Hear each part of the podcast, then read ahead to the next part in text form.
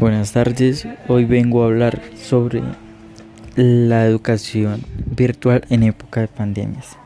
Pues ya por lo visto ya son más de ocho meses que hemos vivido en cuarentena y obvio que nos, nos cogió de sorpresa para los estudiantes, profesores y padres de familia y educación como tal. Esta continuidad de los procesos de aprendizaje, la educación a nivel global tuvo que volverse no presencial de un día para otro. Y aunque la tecnología haya hecho que colegios y universidades, escuelas y colegios privados hayan podido desarrollar una transición rápida de formación, este cambio ha llegado con importantes desafíos.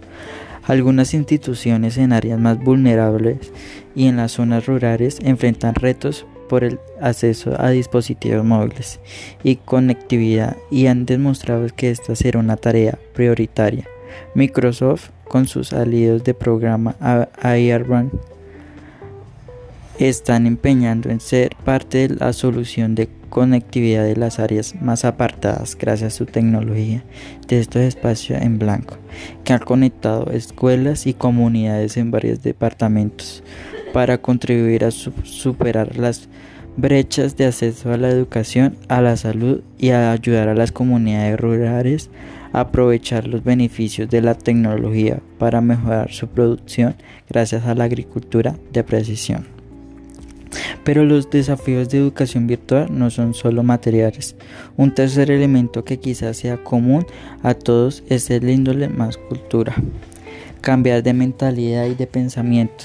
Sabemos que estamos en un, en un tiempo de crisis, tanto económico y cultural, salud.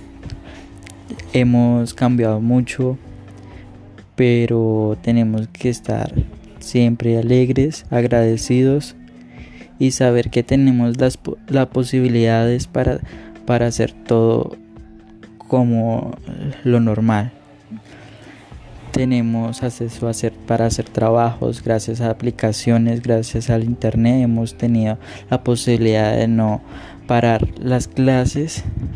Tanto como estudiantes estamos muy agradecidos pues por esta hermosa estas hermosas aplicaciones que hemos tenido. Gracias a eso no nos hemos quedado en, en tareas en todo eso y menos los profesores enviando sus trabajos Gracias.